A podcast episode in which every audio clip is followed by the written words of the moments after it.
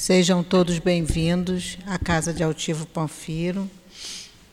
Boa noite aos nossos irmãos que nos ouvem, nos assistem através dos nossos canais na internet, Facebook, Instagram, e que a paz do nosso Divino Mestre Jesus esteja em nossos corações. Nós vamos dar continuidade hoje ao estudo do Evangelho, mas nós hoje estamos iniciando o capítulo 11. Amar, ao, amar o próximo como a si mesmo. E os itens hoje vão ser do 1 ao 4, e quem vai fazer o estudo para a gente é o nosso companheiro Omar. Quem vai fazer a sustentação no momento do passe é a Silvana. E a nossa leitura de sustentação é do livro Caminho, Verdade e Vida, com autores, do autor espiritual Emmanuel, com psicografia do nosso Chico Xavier. Tenho alguns avisos a serem dados aqui. E eu vou falar, falar primeiro da, dos nossos estudos, tá, gente? Que a gente continua com o estudo a semana inteira. Todos os dias essa casa tem estudo. Manhã, tarde e noite. E eu gostaria de convidar mais uma vez vocês que viessem estudar conosco, porque eu sempre falo e repito, porque é, é, é a mais pura verdade. Aqui na, na no estudo da, de quarta-feira, na palestra, a gente vem, recebe o passe, ouve, mas a gente não pode tirar uma dúvida, gente. Você tem que ouvir quietinho, concordando ou não, é ficar quietinho e esperar terminar. No estudo, não, você participa, você tira dúvida, você, você lê, e aí várias pessoas falando, de repente é a dúvida que você tem e ajuda muito, gente, o estudo é que esclarece, abre a cabeça da gente e a gente consegue lidar com esses problemas que a gente tem no nosso dia a dia, né? Porque a gente fica nesse planeta aqui de prova e expiação, então todo dia a gente vê coisas assim que assustam, né? Por mais que a gente veja todo dia, a gente ainda continua perplexo com tanta com tanta barbaridade, com tanta violência, e só o estudo dessa doutrina maravilhosa é que nos esclarece, faz com que a gente consiga entender e e caminhando. E caminhando, gente, porque a coisa está bem complicada. A gente tem também o atendimento fraterno. O atendimento fraterno ele acontece sempre depois da palestra. Quem precisar conversar com nosso, nossos médios, nossos trabalhadores, eles atendem depois da, do estudo. É só continuar sentadinho no seu lugar, quiser tirar alguma dúvida, né? E esse, e esse atendimento fraterno, esse esclarecimento, é sempre à luz da doutrina espírita e também serve muito, ajuda muito a gente a, a entender. Estou com algum problema de doença, a gente tem o, o tratamento espiritual na quarta-feira, às 3 e às 19 horas, junto com essa palestra que vai ser que está acontecendo agora ali na outra salinha lá fora, está acontecendo o atendimento fraterno, o tratamento espiritual, desculpem. Então, por isso que na hora da saída a gente pede sempre que vocês saiam em silêncio, que não fiquem conversando muito ali no corredor, porque às vezes o estudo aqui termina, mas o tratamento lá dentro ainda continua. Então, a gente faz esse pedido na hora da saída que vocês procurem sair o mais silenciosamente possível. Lá atrás também a gente tem agora funcionando a nossa cantina. Então, quem quiser depois é só subir lá por trás onde estão os carros. As meninas fazem sempre um empadão, tem sempre um caldinho. E essa renda da cantina também ajuda né, na manutenção da nossa casa. A livraria, a livraria nossa está tão bonitinha, gente, vocês precisam conhecer. Quem ainda não foi, a gente está com uma diversidade de títulos espíritas bem, tá bem legal, né, Omar? Agora, tá vendo, gente? Tem obras infantis. Pois eu vou até dar uma olhada. A gente tem a nossa obra social. A obra social, ela funciona no sábado, de 8 às 11h30. Então, as crianças chegam aqui, tomam café. Gente, a gente já está com umas 350 famílias ou mais. Então, a gente atende aqui criança de 0 a 18 anos. E chegam, tomam café, vão depois para a salinha da evangelização, de acordo com idade, é tudo separadinho por idade. As mães também são evangelizadas, também têm a aulinha delas, e sempre o mesmo tema. O que as crianças estudam na sala, as mães também estão estudando lá atrás. Então, isso, isso ajuda muito.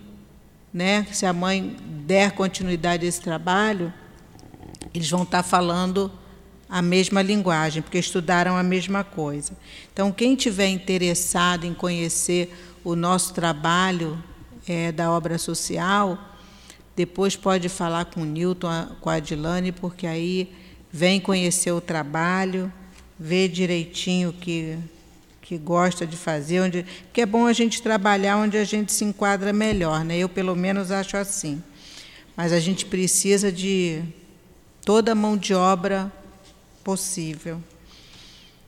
É, eu vou falar um minutinho só sobre as caixinhas de radiação que a gente tem ali fora. Ali a gente tem a caixinha dos desencarnados, onde vai colocar o nomezinho da pessoa desencarnada, colocar na caixinha. Tem as preces da irradiação, onde você vai colocar o nome da pessoa, o endereço, seja do hospital, é, da casa, da residência, que esse trabalho vai para a irradiação, e a caixinha do, com o nome do suicida. Se alguém conhecer alguém, em algum caso, pode colocar ali que é feito um trabalho para todo para todos aqueles que já são atendidos. Então a gente pede para vocês que, que deixem para escrever ou na saída ou antes de começar o estudo, porque às vezes a gente quer escrever o um nomezinho, o estudo aqui dentro já começou, e aí, gente, vocês perdem aqui dentro, no momento do estudo, no momento do passe, os espíritos estão aqui dentro trabalhando. Então, nesse momento, eles já estão trabalhando, cada um no seu cantinho. Por isso é bom a gente chegar um pouquinho antes, sentar, se harmonizar, se ligar com o nosso anjo guardião, sabe, com o nosso com os nossos espíritos simpáticos e pedir toda a ajuda, que esse momento é nosso. E depois, na prece final, a gente pede para os nossos, para os nossos familiares, para os nossos amigos, mas a gente procura, nesse momento, se ligar e pedir no momento do passe, mesmo quem sai do tratamento, eu sempre na hora do passe eu falo, gente, vamos, mesmo vocês que saíram dali da sala do tratamento, o trabalho aqui dentro continua. A espiritualidade está aqui, já estava aguardando todos nós para que a gente possa receber esses fluidos que vão dar aquela forcinha para a gente poder reanimar mais um pouquinho. Então, agora, ah, gente, tem também o nosso site. O nosso site tem os, todos os estudos, tem, algumas, tem alguns estudos que são feitos aqui, a live, né? E tem as palestras. Quem não assistir alguma palestra pode ver, tem os títulos, os, os palestrantes, e aí vocês podem assistir. E o site é www. tudo em minúsculo e tudo junto. Centro Espírita Altivo Panfiro, mas é com PH, pampiro.com. Então vocês podem, ali fala também, tem muita foto da nossa obra social, da nossa casa. Então, se vocês quiserem conhecer, é só acessar que vocês vão ficar conhecendo mais a história da nossa casa, está tudo ali. Então, agora nós vamos dar início ao nosso estudo com a leitura, que hoje é a leitura de número 85 e tem como título Testemunho do livro Caminho, Verdade e Vida. Respondeu-lhes Jesus: Dizes isso de ti mesmo ou foram outros que te disseram de mim? João 18, 34. A, só um minutinho, é esse mesmo. A pergunta do Cristo a Pilatos tem significação mais extensiva. Compreendemos-la aplicada às nossas experiências religiosas. Quando encaramos no Mestre a personalidade do Salvador, por que o afirmamos? Estaremos agindo como discos fonográficos na repetição pura e simples de palavras ouvidas? É necessário conhecer o motivo pelo qual atribuímos títulos amoráveis e respeitosos ao Senhor. Não basta redizer encantadoras lições dos outros, mas viver substancialmente a experiência íntima na fidelidade ao programa divino. Quando alguém se refere nominalmente a um homem, esse homem pode indagar quanto às origens da referência. Jesus não é símbolo legendário, é um mestre vivo as preocupações superficiais do mundo chegam, educam o espírito e passam, mas a experiência religiosa permanece. Nesse capítulo, portanto, é ilógico recorrermos sistematicamente aos patrimônios alheios. É útil a todo aprendiz testificar de si mesmo iluminar o coração com os ensinos do Cristo, observar-lhe a influência excelsa nos dias tranquilos e nos tormentosos. Reconheçamos, pois, atitude louvável no esforço do homem que se inspira na exemplificação dos discípulos fiéis. Contudo, não nos esqueçamos de que é contraproducente repousarmos em edificações que não nos pertencem, olvidando o serviço que nos é próprio. Vamos agora fechar os nossos olhos, elevar os nossos pensamentos. Deus, nosso Pai, Jesus, nosso Mestre, amoroso, irmão tão querido. Mais uma vez, Senhor, conseguimos chegar à tua casa. Vamos estudar o teu evangelho, as tuas palavras, que elas possam, Senhor, penetrar em nossos corações. Que o estudo trazido hoje pelo nosso colega Omar seja mais uma sementinha plantada em nossos corações. Que ele possa ser intuído por esses trabalhadores amorosos. Nosso querido altivo, Dr. Erma, Antônio de Aquino, Baltazar e todos esses nossos irmãos que aqui já estão desde cedo preparando o nosso ambiente e nos recebendo com tanto amor. Que seja então, Senhor, em teu nome, em nome de todos esses espíritos, mas acima de tudo, em teu nome, meu Deus, que nós possamos dar início ao nosso estudo na noite de hoje. Graças a Deus, Senhor.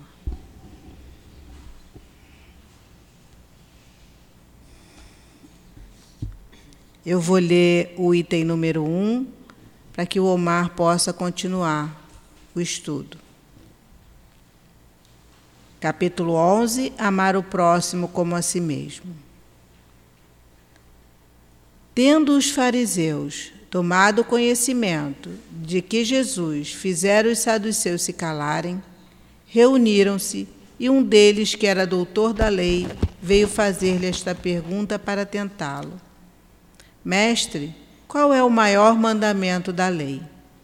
Jesus respondeu: Amarás ao Senhor teu Deus de todo o teu coração, de toda a tua alma e de todo o teu espírito. É o maior e o primeiro mandamento. E eis o segundo, que é semelhante ao primeiro: Amarás o teu próximo como a ti mesmo. Toda a lei e os profetas estão encerrados nesses dois mandamentos. Mateus, capítulo 22, versículos 34 a 40. O Omar agora vai trazer o seu estudo. Boa noite a todos. Satisfação mais uma vez estarmos aqui para falar do Evangelho segundo o Espiritismo. Ainda mais iniciando um capítulo chamado Amar o Próximo como a si mesmo. E quando a gente lê esse capítulo aqui, fazendo uma, se fôssemos médicos, uma anamnese, mas com uma interpretação do estudo da lei de Deus, uma exegese, a gente vai entender muito bem por que, engraçado que a gente conversou isso na terça-feira, por que, que Kardec, quando começa a codificar a doutrina espírita, ele fala, acho que o livro dos espíritos tem aqui.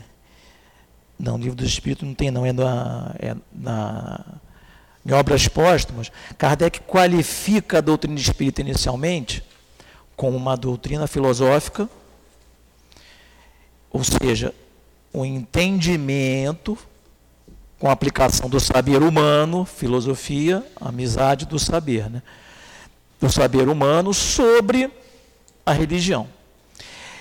Mas aí, quando ele vai publicar o Evangelho segundo o Espiritismo, uma obra em que ele reconhece que, quando ele está escrevendo, a interpretação dos escritos de Kardec, em certas ocasiões, se compara ou às vezes até ultrapassa a sensibilidade das, das próprias mensagens de espíritos como São Luís, como Paulo, apóstolo.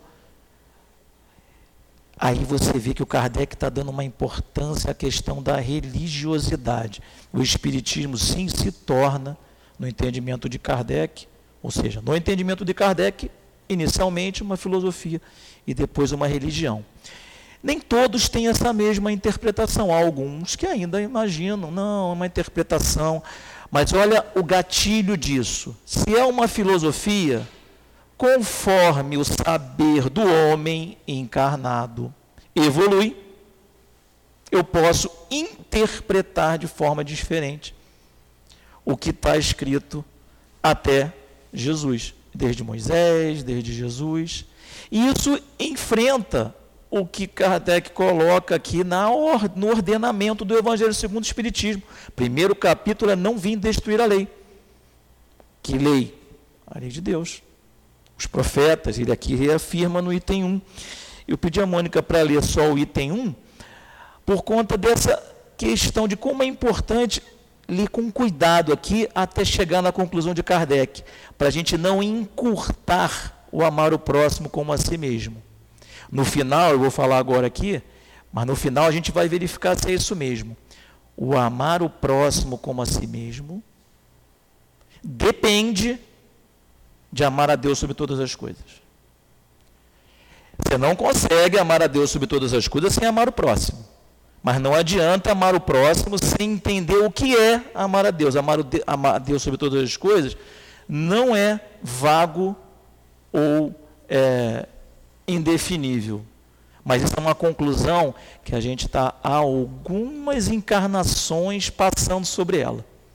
Amar a Deus sobre todas as coisas. E eu vou permitir, a Mônica falou uma coisa aqui na mesa no início, que, olha, isso é o que a gente pensa mesmo. É o que eu, Omar, antes da, que antes da prece a gente é um, depois da prece é outro. Né?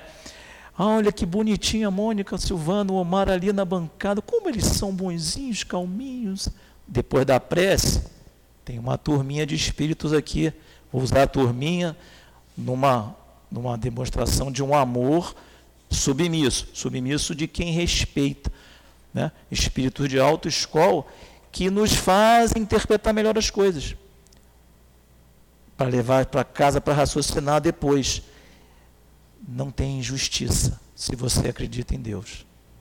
Olha que coisa difícil. Mas lá no final a gente vai voltar essas mesmas perguntas. Porque estamos num mundo de provas e expiações. Tudo que a gente enfrenta aqui, puxa vida, eu contribuí para. De alguma forma. Posso já não ter mais o apego com essas coisas, já não me, já me incomoda muito a tal da injustiça. Mas em alguns momentos no passado eu posso ter sido o artífice dessa, dessa injustiça, posso ter sido o partícipe dessa injustiça, me beneficiei, ou simplesmente virei para o lado e deixei andar. Eu deixei acontecer. E aí vamos ver, lendo devagarzinho, como esse primeiro item já chama muito o nosso entendimento. Podem ficar tranquilos, tá? Que o amor vai aparecer no, no, no meio para o fim da palestra, mas no primeiro raciocínio sobre essa questão de Deus. E como, aí sim a gente vai entender que é necessário amar o próximo e é mais fácil quando a gente entende tudo isso. Vou também antecipar uma coisinha. Só dá para ser indulgente, que é uma necessidade da prática da caridade, quando a gente entende que aquele com a quem a gente tem que ser indulgente, poxa, errou de novo. Eu sabia que fulano errar e ele errou de novo. Eu só consigo ser indulgente quando eu entendo que ele é meu irmão. E eu só entendo que ele é meu irmão quando eu entendo quem é meu pai, quando eu conheço quem é o meu Criador. E aí, voltando lá. Vamos ler devagarzinho. Tendo os fariseus, eu vou lendo devagar porque para a gente ir criando o contexto. Tendo os fariseus tomado conhecimento de que Jesus fizera os saduceus se calarem, fariseus e saduceus. Eu não ia por essa abordagem, não, mas aí a minha amiga falou assim: olha, acabou a superstição, os três de preto na bancada. Os pretos é a cor, né? A preto era a cor que os fariseus se apresentavam, mas na verdade tinha lá, tinha fariseu de branco, fariseu de cinza, conforme a hierarquia. Fariseu de, de marrom e de preto. Então, tendo os fariseus tomado conhecimento de que Jesus fizera os saduceus se calarem. Então, vamos começar pelos saduceus. Quem eram os saduceus? Discípulos de Sadoc. Prefácio do Evangelho. Quem quiser vir estudar o Evangelho segundo o Espiritismo, aqui na casa começa desde o prefácio e vai até a última prece. Aliás, tem até a, a fala, vai ler também a questão do final do Kardec, quando ele faz uma, responde uma entrevista, falando sobre ele sobre a imitação do Cristo, né? Como é que ele buscava transmitir todo o conhecimento que ele teve nos contatos com o Espírito Verdade.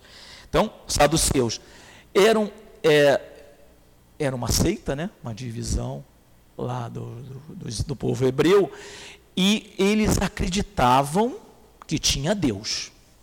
Tem Deus. Eu sei porque eu fui criado, tem alguém que criou, que comanda. Mas essa história de sobrevivência da alma, de imortalidade da alma, pela minha filosofia, lembra que eu joguei a palavra filosofia aqui no ar? Filosofia, doutrina espírita. Pela minha filosofia, a vida não continua, não. É aqui. E a partir daí, os saduceus criam uma filosofia do carpe diem. Viva a vida atualmente. Olha, aproveita agora, porque essa história da vida futura, imortalidade da alma, não existe. Aí a gente vai pensar aqui, poxa, o Omar tomou muito café de tarde, né? Botou, botou café com leite lá com muito café, tá? Não, olha, só para a gente raciocinar. Se nós, sentados aqui, ou espíritas há 40 anos, 10 anos, 5 anos ou 5 minutos, tivéssemos mesmo essa convicção de a vida futura, da imortalidade da alma. Quantas coisas a gente deixaria de ter feito ou deixaria de fazer hoje? Hoje, possivelmente ontem, vamos voltar três dias porque a gente já está bonzinho. Vamos voltar de quarta até domingo.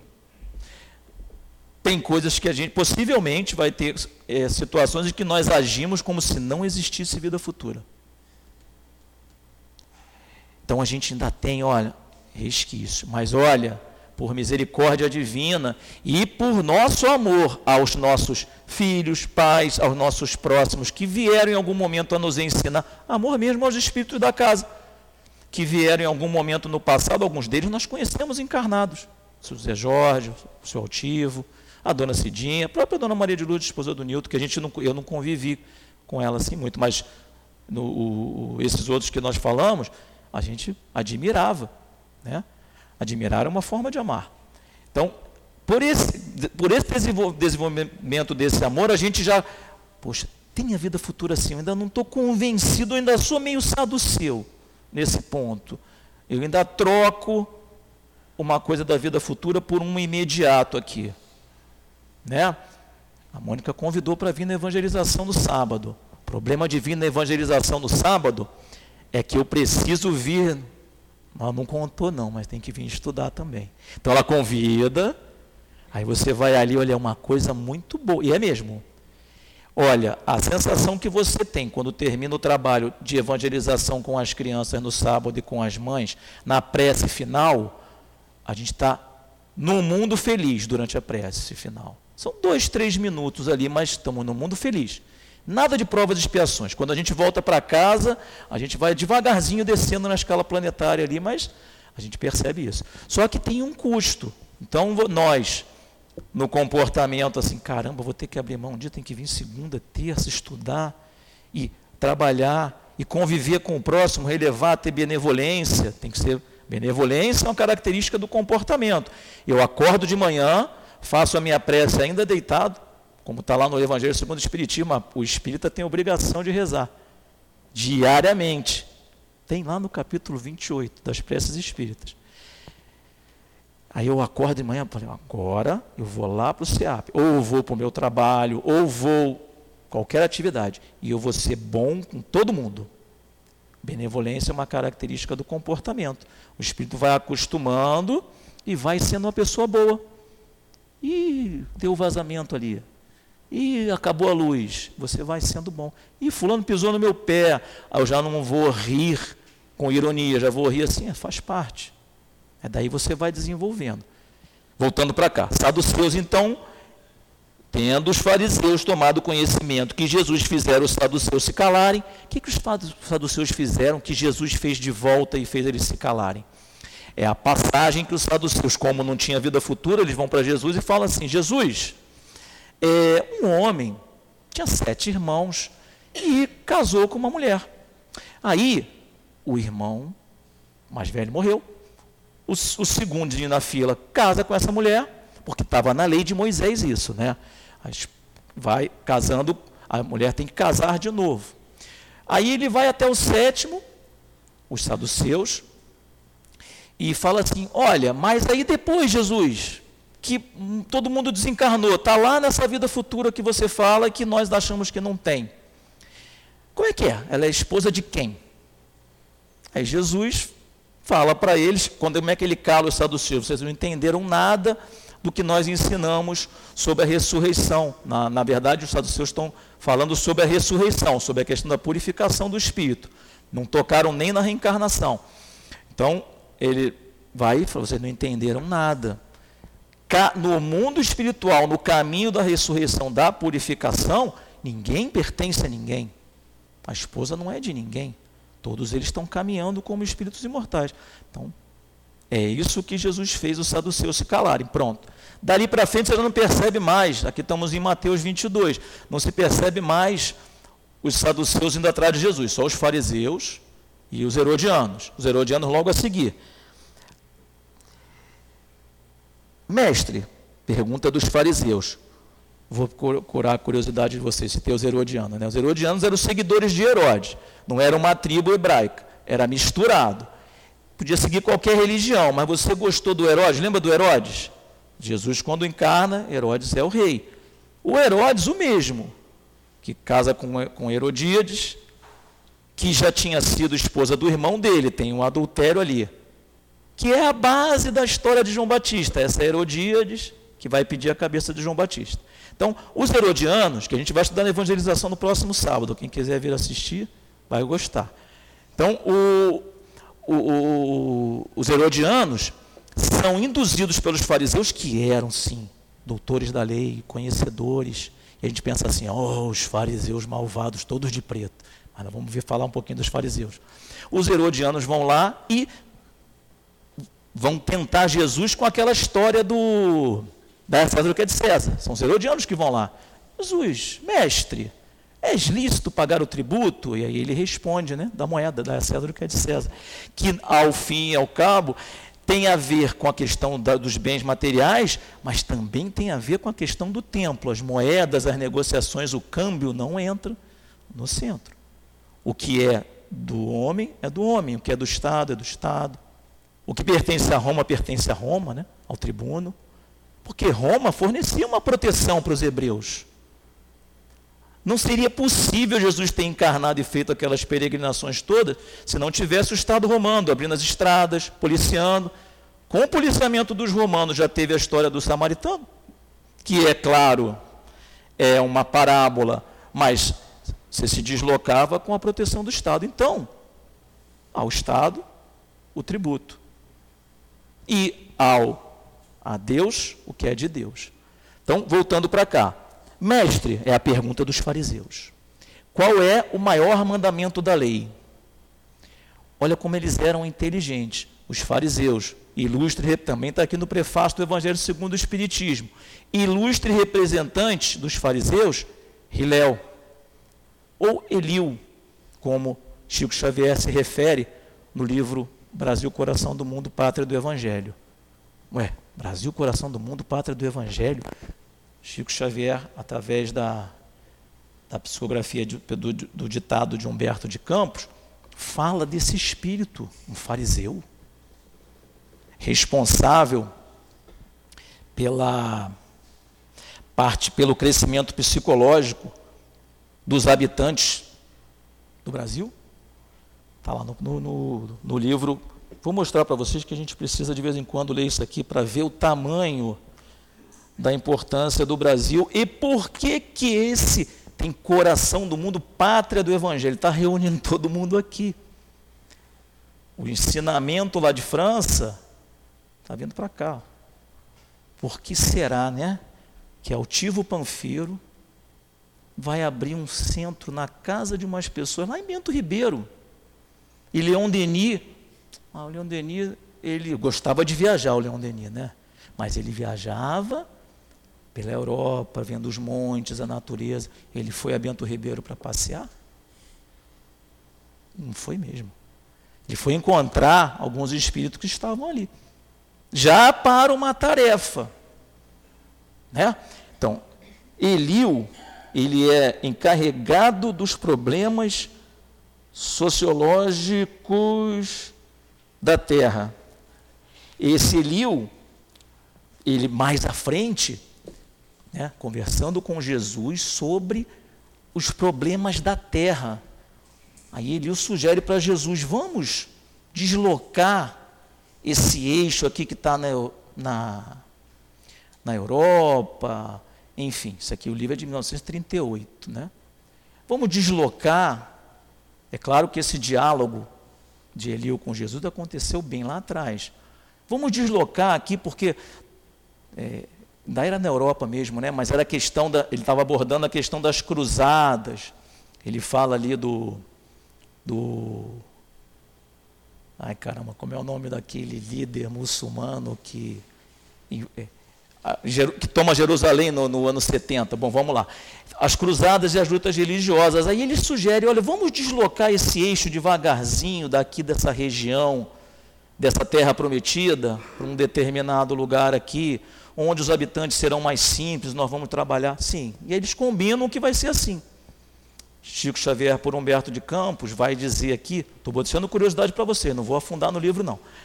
Ele vai dizer para para nós que Eliu, o Eliu, fariseu, vem reencarnar como Henrique de Sagres. Para curiosidade, Henrique de Sagres é o infante Dom Henrique lá, né? que é fundador da escola de Sagres. Se a gente olhar no mapa de Portugal, Sagres está na pontinha, assim, no extremo de Portugal. Lembrando, Portugal vindo da Europa, de Paris, em direção atravessando a Península Ibérica, Portugal é literalmente o fim do mundo. Dali é o mar. E é dessa escola de Sagres, do Hiléu, Dom Henrique, que saem as grandes navegações à procura de quê? Né? A pergunta fica na nossa cabeça, e aí o livro é muito bacana. Vai explicar a questão da escravidão no Brasil, como ela aconteceu, como ela foi horrível, que é o capítulo 5, acho e assim vai, vai explicar tudo. Então, os fariseus, muito inteligentes, Hilel está aqui, tinha evolução moral, tanto que ele é responsável pelo desenvolvimento psicológico. Tinha moral. Nem todo fariseu era ruim. Por isso que Jesus estava ali, atrás dos fariseus. Quando ele prepara os apóstolos, doze apóstolos, ele ensina aos apóstolos a fazer a desobsessão, né? expulsar os demônios, ele ensina Não ensina a doutrinar demônio, não, só expulsar. Ensina a, a curar os doentes, não era um milagre, gente, pelas leis do magnetismo. E diz assim: bom, agora vocês vão pregar para quem, deixa esse pessoal para trás, vão pregar para quem nunca negou o Cristo, quem nunca negou a Deus, perdão, quem é hipócrita. Não, ele manda ao contrário, ele manda, perdão, ele manda, não, manda, não vai pregar para o novo, vai pregar para aquele que já acredita num Deus único, mesmo que ele seja hipócrita, característica principal dos fariseus. Né? E de antes, atrás das ovelhas perdidas de Israel. Quem vai atrás dos gentios, nós talvez, é a partir de Paulo. Aí sim, treinado para ir atrás dos gentios. Estamos falando isso tudo para ver a profundidade da pergunta.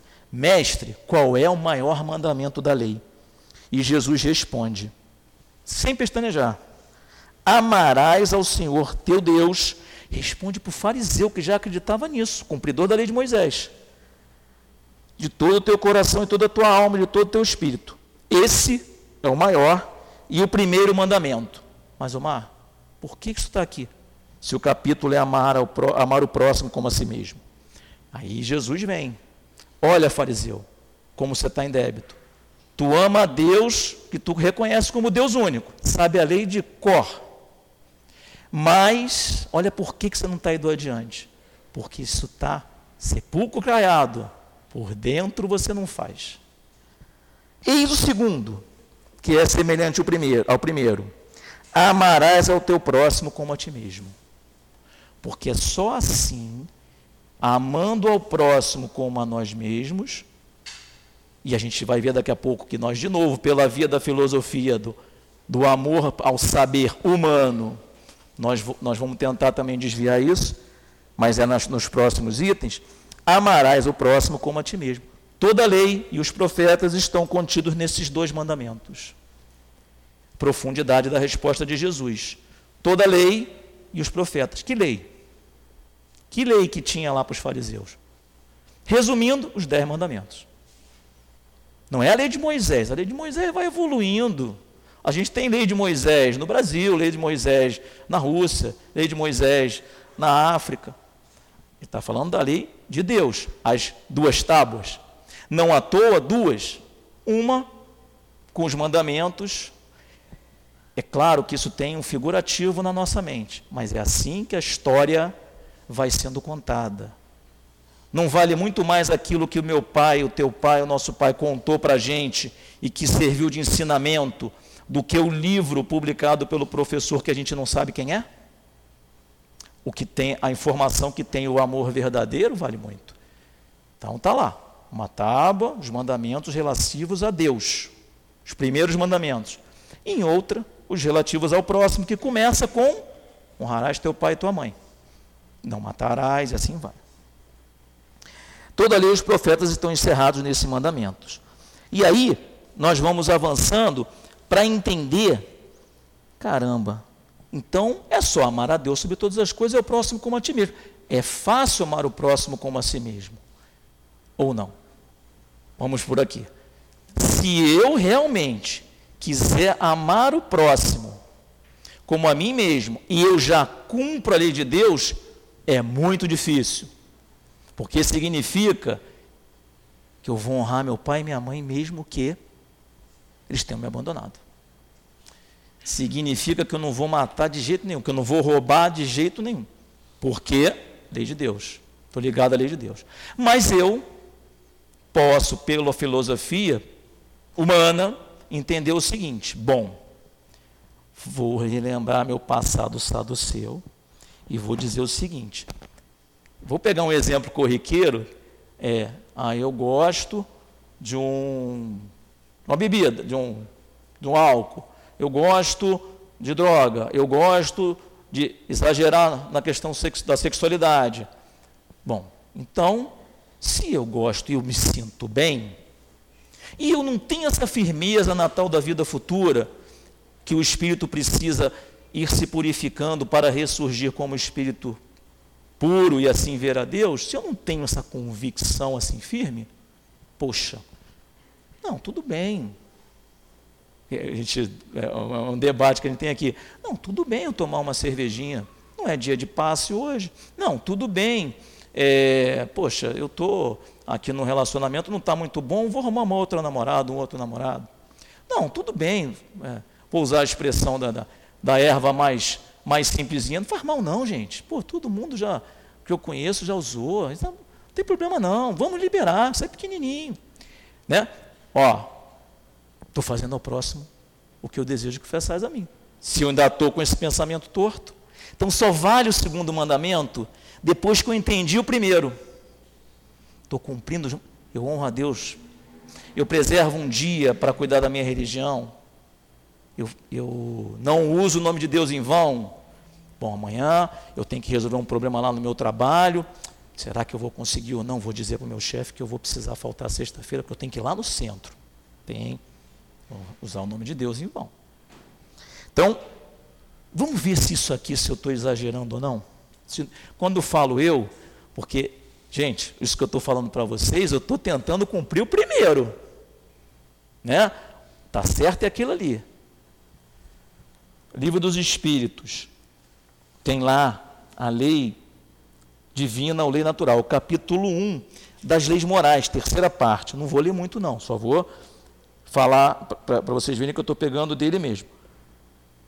Lá Kardec pergunta aos espíritos o que, que é a lei natural, para a gente não ter dúvida, não ficar imaginando que. Se tem alguns que acham que o Kardec precisa de ser atualizado, imagina Moisés, né? Não, dez mandamentos, que nada. Aí Moisés já passou. Isso é do Moisés, da cabeça do Moisés.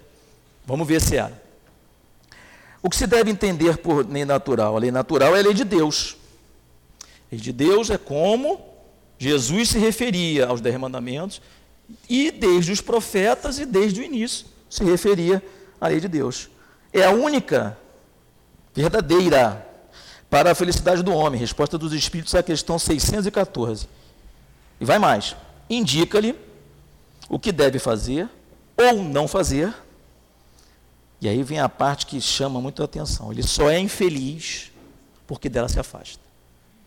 Então, que os espíritos estão respondendo a Kardec textualmente, que se eu me afastar do cumprimento da lei de Deus, ele não está falando de amar o próximo, não, hein? Se eu me afastar, ó, ainda, né? Se eu me afastar da lei de Deus, fico infeliz. Então, se eu me aproximar, eu fico feliz? Isso explica por que, que você encontra algumas mães ali na obra social que você fala assim: como é que essa senhora consegue ser feliz? E eu não. Ela segue a lei de Deus. Aí ela consegue amar o próximo. Aí ela tem, sei lá quantos, 11 filhos e 23 netos. E ela sabe que tem um que ela se dá bem, o outro que ela não se dá bem, mas trata todo, ama, ama, ama o próximo ao próximo mesmo, né? 23 com 11, 34. Mas na, no nosso horizonte, às vezes, para lidar com 6 já está difícil. Então, toda a lei e os profetas estão encerrados nesse mandamento. E para encerrar esse primeiro, primeiro pedaço aqui, lá no final, vamos lá de novo, nesse mesmo capítulo, 647. Questão 647. Estamos falando, amarás o Senhor teu Deus de todo o coração, de toda a tua alma e todo o teu espírito. Esse maior e o, e primeiro mandamento. E o segundo que se assemelha ao primeiro, amarás o teu próximo como a ti mesmo. 647, Livro dos Espíritos. Toda lei de Deus está contida na máxima do amor ao próximo ensinada por Jesus? Kardec vai no final do capítulo. São as duas últimas questões do capítulo. 1614 é a primeira. Kardec vai lá, poxa, se eu amar o próximo, estou amando a Deus. Né? A pergunta ela tem isso. Ó. Toda a lei de Deus está contida na máxima do amor ao próximo, ensinada por Jesus. Aí os Espíritos respondem, não fogem, não. Certamente essa máxima encerra todos os deveres dos homens entre si. Bom, né? Porém, é necessário mostrar-lhe a aplicação. Do contrário, eles a negligenciarão, como fazem hoje. Além disso, a lei natural compreende todas as circunstâncias da vida, e essa máxima é apenas uma parte delas. Aos homens são necessárias regras precisas. Os preceitos gerais e muito vagos deixam muitas portas abertas à interpretação. E eu peço assim, nós já vivemos muitas encarnações aqui na Terra, que essas interpretações não nos confundam. Já chega da gente se comportar como fariseu e saduceu, e assim, sem desenvolvermos o amor. Estamos aqui sentados agora ou aqui em pé falando, envolvidos nessa manifestação dessa casa espírita, que não fechou durante o período difícil, que atendeu o próximo correndo o risco de morrer, porque a gente agora sabe das coisas, mas na época a gente achava que podia morrer. Né? É, nós que estamos aqui temos esse amor já. Só que tem que lembrar, olha, vai lá no detalhe, honrai vosso pai e vossa mãe. Não enrola não. Quando ele ficar velhinho, tem que tomar conta dele. Não, não enrola não, ele te abandonou. Eu gosto mais do meu padrasto. Mas é, tu está encarnado porque aquele ali estava contigo. Ele pode não ter seguido o que deveria ter feito, mas é ele com Deus. Você com Deus é honrar pai e mãe. Isso só caiu melhor a ficha quando a gente viu o Haroldo Dutra. Nós passamos aqui na evangelização ele contando a história de como ele é, é ele é, é, o pai dele não é, abandonou, né? Uma história de família, a mãe dele era empregada numa casa, e aí ele era filho de uma família estruturada, não muito rica, mas estruturada. E aí ele engravida, a família cuida dele, dá lá ajuda material devolve ela para a casa dela, o Haroldo Dutra nasce. E, e, aí ele depois procura o pai, o pai tem a vida dele lá, lá em Belo Horizonte. Mas ele não tem raiva, ele honra, ele responde no final desse vídeo em que ele fala, tem disponível no YouTube, nas plataformas aí. Aí ele fala assim, eu só precisava nascer. Então, isso é honrar pai e mãe. Ele errou, mas eu precisava nascer. Será que um outro, né, se fosse um outro pai, num outro momento seria o Haroldo Dutra ou o Haroldo Dutra teria nascido de outra família? Eu só precisava nascer. Então tem que honrar quem te deu essa oportunidade, né? de uma forma ou de outra. Então, é, Kardec te, continua e pergunta aos espíritos assim, ainda mais uma vez: que pensar da divisão da lei natural em dez partes? Compreendendo as leis, as das dez leis, né? E, finalmente, a lei de justiça, amor e caridade. Responde os espíritos sem se furtar. Essa divisão da lei de Deus em dez partes é de Moisés. E pode abarcar todas as circunstâncias da vida, o que é essencial. Responde mais, mais um pouquinho, no final diz assim: a última lei é onde vem o amor ao próximo. A última lei qual é? De justiça, de amor e de caridade é a mais importante. É através dela que o homem pode adiantar-se mais na vida espiritual, pois ela resume todas as outras. Então eu consigo praticar a lei de justiça, de amor de caridade, porque ela resume todas as outras. Se eu não sei todas as outras, é um desafio. Alguém consegue falar os dez mandamentos aqui rapidinho? Então, se não está na nossa memória, como é que está na nossa ação? Então, vamos avançar. Terminamos o item 1. Né? Se não der para ler todos os itens, eles todos têm a mesma sequência, nós vamos ler só o Kardec. O segundo item é, Mateus, do Evangelho de Mateus, onde diz assim, também fazendo essa referência ao amor ao próximo: Fazer aos homens tudo o que desejais que eles vos façam. Pois essa é a lei e os profetas: fazer aos homens tudo o que desejais que eles vos façam. Vamos, Mateus capítulo 7 tem 12. Vamos pegar o contexto de novo. Esse contexto aqui do capítulo 7 tem 12, qual é? Jesus acabou de conversar lá sobre a questão do não julgueis. Não julgueis. É nesse contexto aqui que ele fala: fazer os homens que desejais que vos façam. Nunca mais vamos fazer um julgamento sem ouvir a contraparte. Nunca mais vamos cercear o direito do outro se manifestar. Falar, não, olha, eu acho que eu, eu fiz assim. É claro, isso aqui, gente, tem honrar pai e mãe, não tem como mandamento? Não é por isso que eu vou deixar. Meu filho é minha responsabilidade. É não, é não. Depois você argumenta, porque está honrar pai e mãe, está antes desse aqui. Ó. Né? Tudo façai aos homens, tudo que desejais que vos faça, não julgueis. É esse o contexto do item 2. Tratai os homens da mesma maneira que quereis que eles vos tratem. Isso aqui já é o Evangelho de Lucas. Tratai os homens da maneira que, eles, que quereis que eles vos tratem. Evangelho de Lucas, essa passagem aqui é imediatamente após o, o Sermão da Montanha em Lucas. Sermão da Montanha em Mateus, é capítulo 5 a, a 6. Aqui em Lucas, bem-aventuranças o ai de vós, aí ele fala: tratai, como é que você vai cumprir isso? Tratai todos os homens da mesma maneira que quereis que eles vos tratem. Vamos para o item 3, que é um corolário dessas três situações, principalmente da do 2 e do 3, do não julgueis e tratai, para você ter uma bem-aventurança, passar a tua encarnação, quitando suas dívidas e encaminhando, bem-aventurança é o caminho, né? Não é o final da minha existência que vai me dizer se eu fui bem ou não. Poxa, fulano teve uma vida boa, olha o patrimônio dele aqui. Olha o túmulo dele. Kardec é o espírito que é por causa do túmulo dele em Père Lachaise? É pelo caminho, pela bem-aventurança. Então, aqui ele vai contar. No item 3, também do Evangelho de Mateus, é aquela. Não vamos ler toda, não. Não, vamos ler, dá tempo. O reino dos céus é comparado a um rei que quis fazer as contas com seus servos. E tendo começado a fazê-lo, foi-lhe apresentado um servo, que lhe devia 10 mil talentos, deve ser eu, né? Mas, como ele não tinha meio de lhe pagar, mandou o seu senhor que fossem vendidos, ele, sua mulher, seus filhos, tudo que ele tinha para saldar a dívida. O servo, porém, ah, deve ser eu mesmo. Lançando-se os pés do Senhor, ele suplicava: Senhor, tenha um pouco de paciência, eu lhe pagarei tudo. Então o Senhor, compadecido do seu servo, deixou-o ir e perdoou-lhe a dívida. Mas esse servo mal acabara de sair, graças a Deus financiei, né, vou pagar ao longo.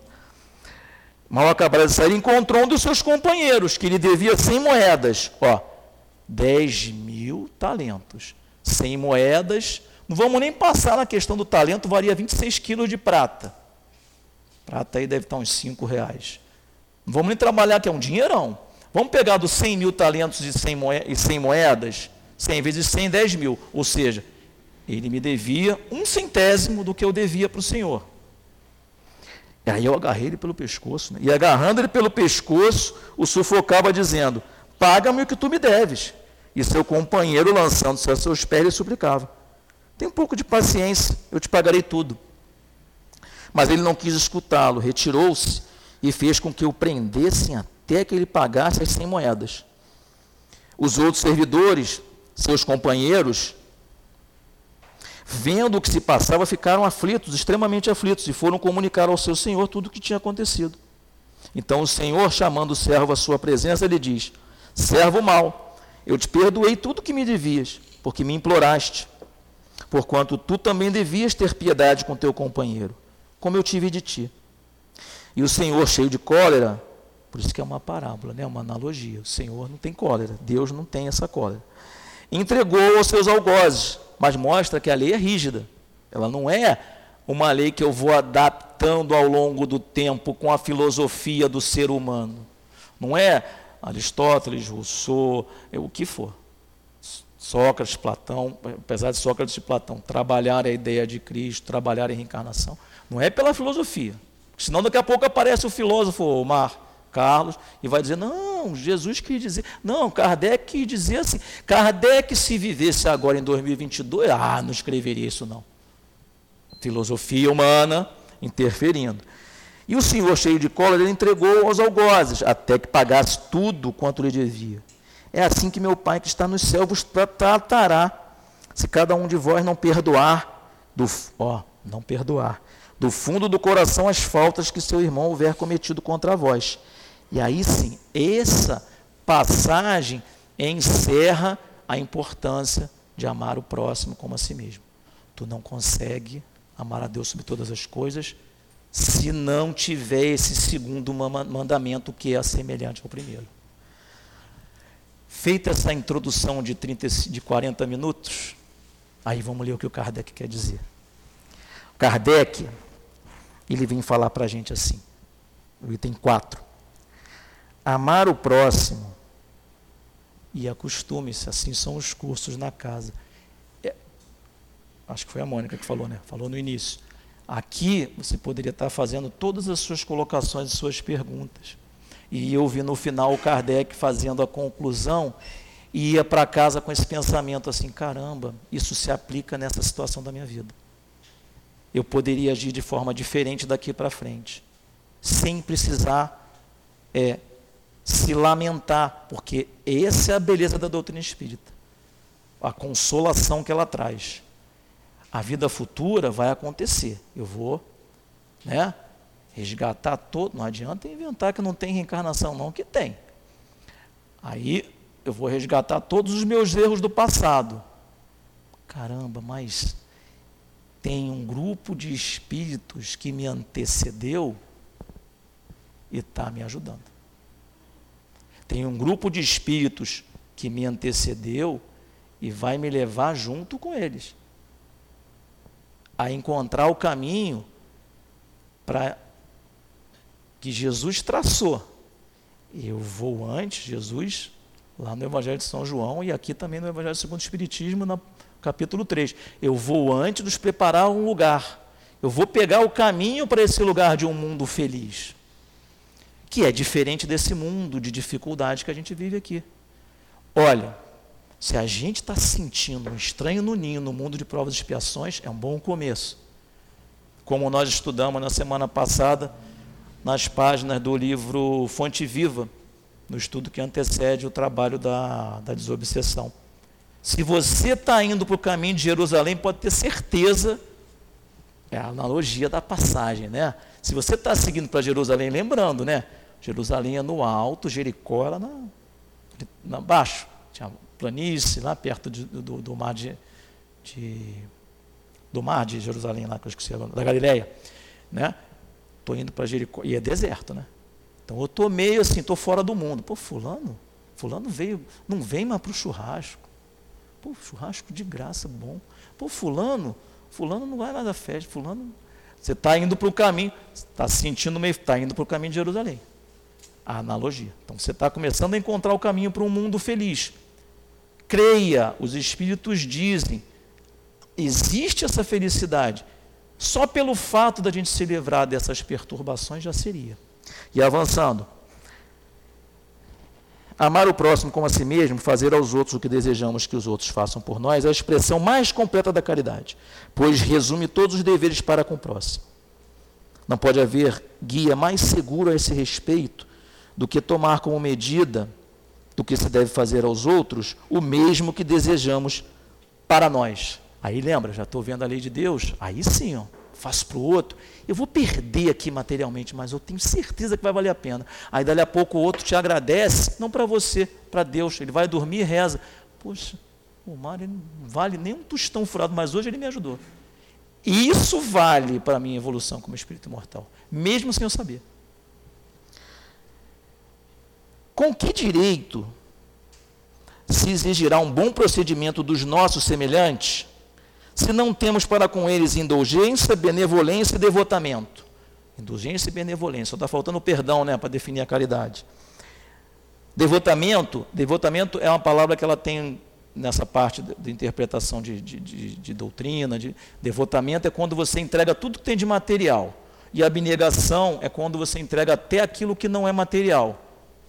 Né? Fazendo uma comparação, o, o, o Zaqueu lá deu tudo de material, devotamento. Né? E os, os, que, os cristãos que iam ao circo, abnegação. Davam até a vida. A prática desses ensinamentos conduz à destruição do egoísmo, chaga da humanidade, questão 913 e 917 do Livro dos Espíritos. Quando os homens os usarem como regra de comportamento, e como base das suas instituições. Compreenderão a verdadeira fraternidade e farão reinar entre eles a paz e a justiça. Aí não haverá mais ódios nem divergência de opinião, mas união, concórdia e benevolência mútua. Tem mais coisas para a gente falar, mas eu queria encerrar em dois minutos, se a Mônica deixar, falando assim, mas tu vai fazer isso tudo para quê? Para quê? Para tu encarnar de novo aqui? para voltar na mesma família, vou voltar, vou falar, estar tá com os mesmos filhos, os mesmos pais, passar pela adolescência de novo, casar de novo e ter aquela dificuldade toda. E agora eu sei que eu tenho que vir com menos apego material, vou vir ainda mais bom. Não. A gente vai fazer isso tudo porque Jesus foi na frente para lhe mostrar um lugar.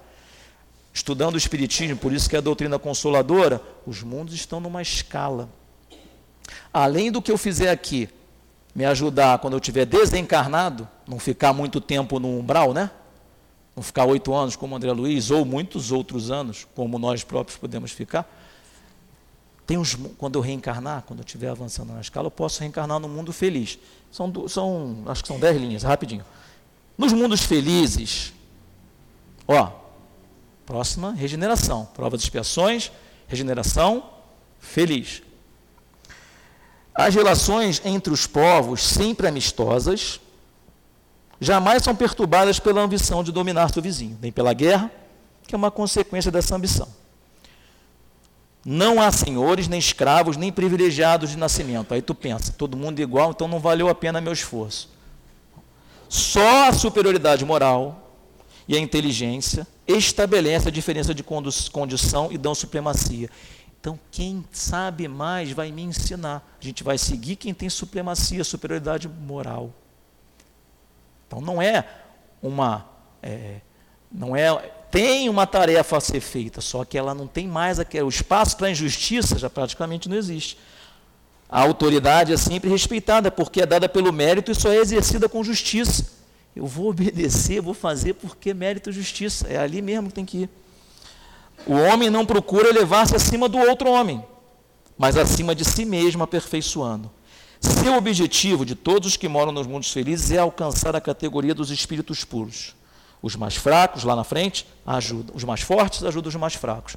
Teremos muito mais a falar sobre essa questão da, do amar o próximo como a si mesmo, mas o convite é feito para que nós continuemos vindo a casa, participando. Aproveitemos esse momento agora do passe o passe é uma transfusão de energia eletromagnética.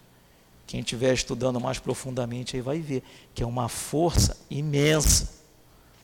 Força imensa, movida pelo pensamento, com auxílio dos espíritos, e durante o passe que nós pensemos naquilo que a gente quer para a nossa vida, vendo que a parte material tem relevância para amanhã, mas que a evolução moral, a benevolência, a indulgência, Indulgência é assim, eu acho que fulano vai errar, e ele erra e você vai, vamos tentar de novo. A indulgência e o perdão é que vão nos levar acima, não à toa. Jesus deixou o perdão para falar para a gente do perdão lá no Calvário. Ele não fala do perdão, fala com Pedro, perdoar 70 vezes, sete vezes, mas não entra em detalhe. Ele ali diz, é a lição mais importante. Então que a gente possa pedir a Deus, pedir aos guias da casa, pedir a Jesus em gratidão pela oportunidade que tivemos de estar aqui de começar a entender que o caminho de reconhecer Deus como Criador, quando tiver uma dificuldade, reza, pede a Deus. Ele vai, pode não te dar a solução do ponto de vista material, porque não é isso que nós precisamos. Nós precisamos entender que quando eu fizer a prece, eu vou me acalmar, vou encontrar resignação, coragem, paciência. Pedir a Ele que esteja conosco na sequência da semana e para a sequência das nossas existências. Que assim seja.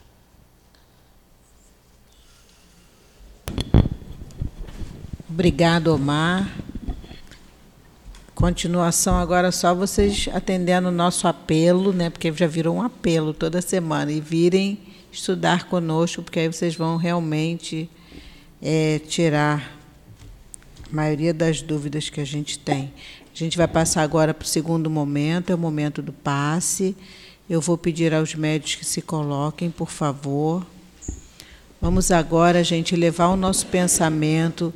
Conforme eu falei, é, vocês que já receberam o tratamento também, gente, o tratamento continua aqui no salão. Então, vamos fechar os nossos olhos e levar o nosso pensamento ao nosso médico maior, Jesus a todos esses espíritos que aqui se encontram, que prepararam esse ambiente com muito amor para receber cada um de nós. E te pedimos, Senhor, nos auxilia, que esses fluidos que vamos receber agora possam penetrar em cada célula do nosso corpo físico. Que o nosso espírito, nosso perispírito possa ser tratado, curado, conforme o nosso merecimento.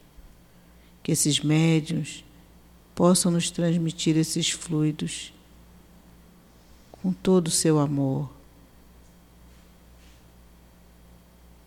Obrigada, Jesus, por esse momento. Graças a Deus. Que o Senhor nos abençoe. Testemunho. A palavra testemunhar é martirizar.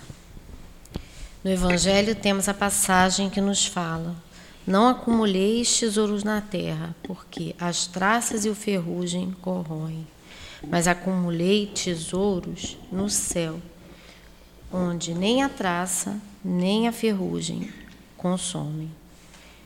Porque onde estiver vosso tesouro, ali também estará vosso coração. Tem outra também. Não podereis servir a dois senhores. Em outra, não fiqueis apreensivo pela vossa vida, sobre o vosso o que comereis, o que bebereis, e também sobre o que vestireis, mas com a vida do que com o sustento, mas com o corpo não mais do que vestir as aves do céu, elas não pensam isso. Vamos observar. Deus não os deixa sem a providência de seus cuidados. Não é? Homens de pouca fé. Foi um recado isso, né? Confieis.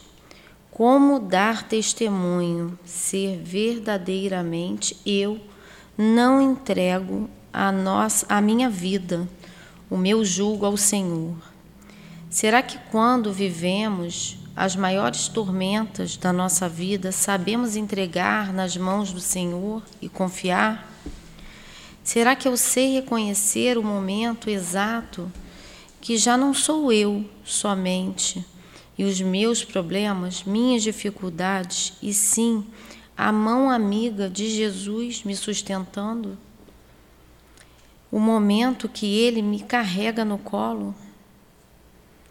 Muitos de nós, quando iniciamos a vida aqui na doutrina espírita, somos trazidos pela dor, seja a dor física, aquela do corpo, ou a moral, né, a dor da, do espírito.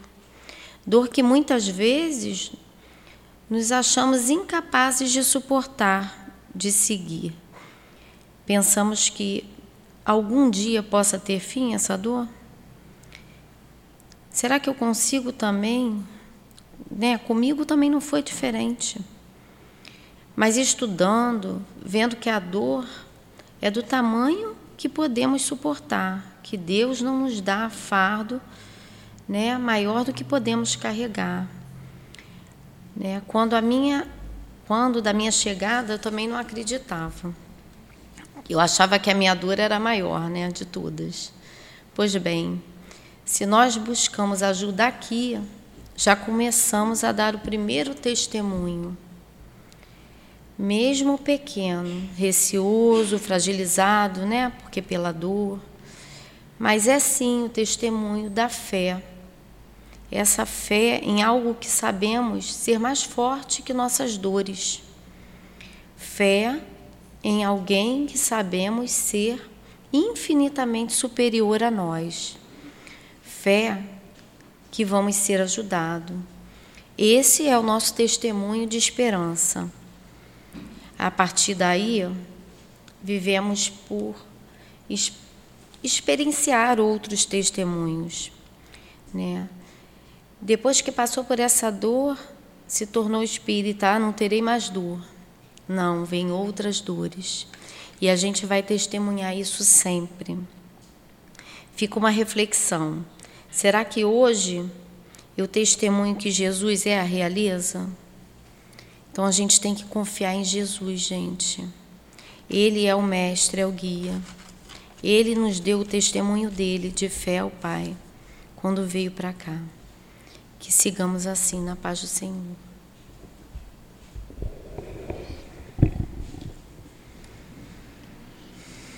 Jesus, nosso mestre amoroso e tão querido. Te agradecemos por mais uma vez termos conseguido chegar a essa casa, passado, mesmo passado por tantas tribulações no nosso dia. Termos chegado a essa casa que nos recebe com tanto amor para o estudo do teu evangelho. Agradecemos ao nosso irmão por suas palavras e te pedimos, Senhor, nos fortalece, dai-nos coragem e resignação, pois sabemos, Senhor, que nada acontece sem a tua permissão. Que a nossa oração possa alcançar esses corações sofredores, onde houver falta de fé, onde houver tristeza, onde houver falta de amor, Senhor. Que o teu coração amoroso possa amparar, possa curar. Que tenhamos, Senhor, um fim de noite tranquilo que possamos retornar aos nossos lares em paz e lá chegamos, possamos continuar sendo esse ponto de luz. Que seja em nome do teu amor, Senhor, que seja em nome do amor desses espíritos por nós, que seja em nome de Jesus, mas acima de tudo, que seja em nome do nosso Deus que possamos pedir a permissão para encerrarmos o estudo da noite de hoje. Graças a Deus.